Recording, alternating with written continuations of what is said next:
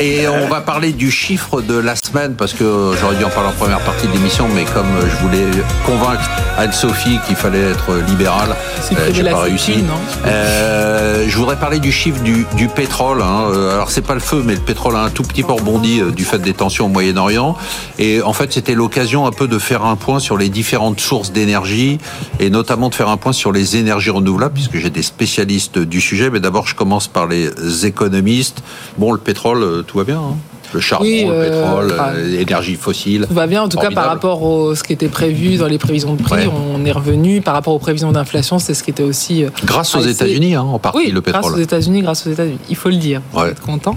Donc en effet, on va revenir à ces 70-80 dollars. Il va y avoir pas mal de volatilité en fonction des circuits géopolitiques, mais on va rester euh, sur cette tendance.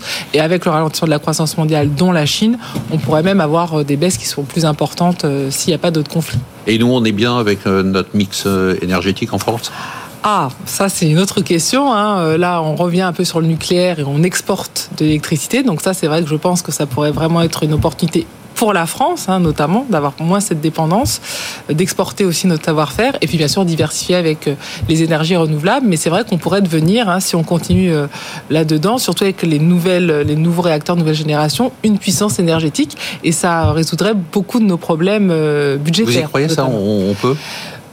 Moi, je pense que c'est possible s'il y a une vision à moyen long terme, comme on l'avait précédemment. Alors, euh, voilà, moi j'aime bien le plan et prévoir les choses en économie, surtout sur ces sur ces sujets-là. Je pense que c'est possible. Et comme vous êtes en plus en Europe, euh, avec ce qui se passe, on doit être sur tous les tout l'électrique, que ce soit l'industrie, que ce soit l'automobile, tous les secteurs. Vous allez avoir une demande d'électricité qui va exploser.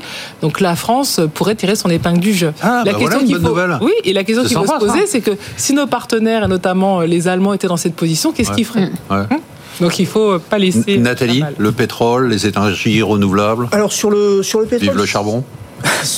Non. je sais pas, j'essaye. sur, le, sur, sur, le pétrole, les, les, mouvements récents en fait reflètent assez peu les risques géopolitiques. Ça ne veut pas dire que le pétrole va, va, va, flamber à cause du risque géopolitique, mais c'est quand même frappant que les tensions euh, donnent lieu souvent à des remontées très ponctuel. Hein. Mais il y a l'effet stabilisateur aujourd'hui de la production américaine. Il y a l'effet stabilisateur de la production euh, américaine et il y a aussi le fait qu'au sein de l'OPEP ou l'OPEP+, il y a quand même beaucoup plus de difficultés à porter une stratégie unique et on voit que ça, joue sur les prix. Tant mieux, oui. Tant mieux pour nous. Les énergies renouvelables, mon cher Alain Pitou, où est-ce qu'on en est?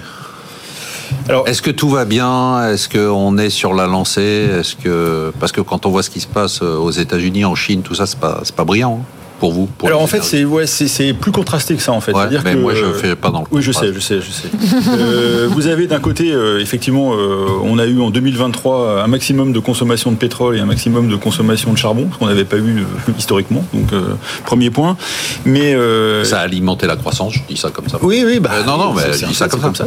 Par contre, ce qui est intéressant, je trouve, c'est de voir que que ce soit en Allemagne, que ce mm. soit en Chine, que ce soit aux États-Unis, on a également jamais eu une production d'énergie venant du renouvelable à ce niveau.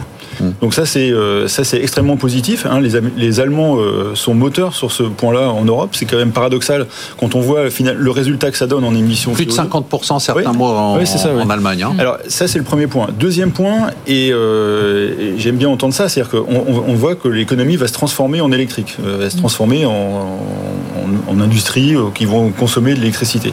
Le petit problème qu'il y a, c'est de la production d'énergie à, à l'utilisation finale. Et le problème, c'est les infrastructures. Et ce qu'on voit, c'est que les Américains sont en train d'investir massivement dans les infrastructures. Et ça, euh, Biden l'a encore annoncé, encore redit hier. Et les Chinois, euh, il y avait un chiffre qui est sorti euh, cette semaine sur le nombre de bornes électriques installées par les Chinois. Eux aussi sont en train d'investir massivement dans, ce, dans cette transition d'infrastructures. Donc, je dirais que ça n'a pas encore trouvé son modèle économique. Il y a, pas mal encore d'investissements qui sont financés par le public.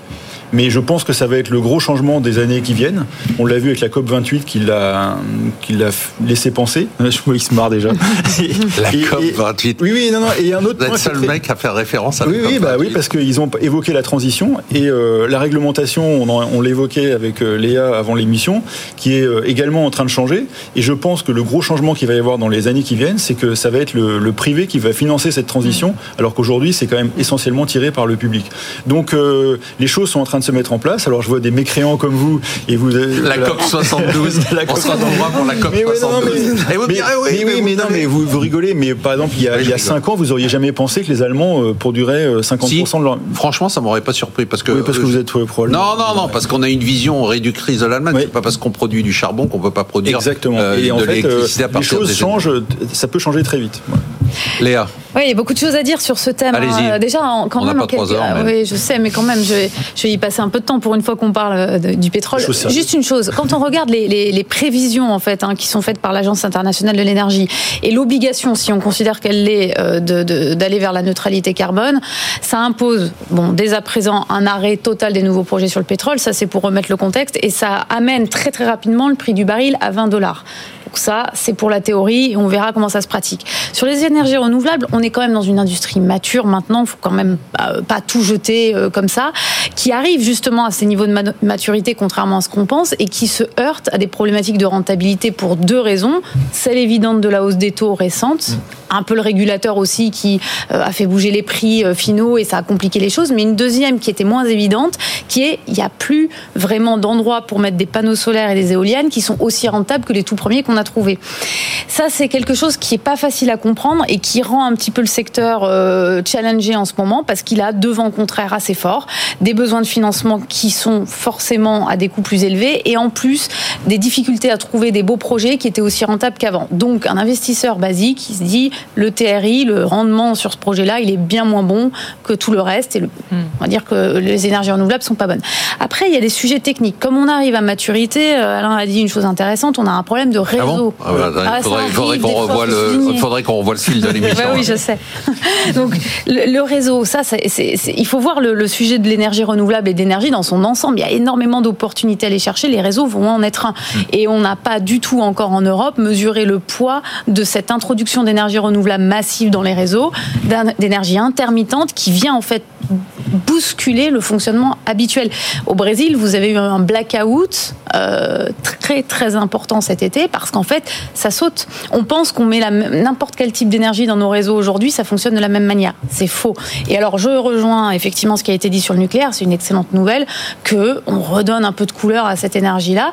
Euh, la vision, la vision, c'est important parce que mm. quand euh, mm. c'est des projets à 25-30 ans, donc il faut que cette vision, ce qui a été dit là, soit soutenue dans le temps. Sinon, mm. on ne peut pas y arriver.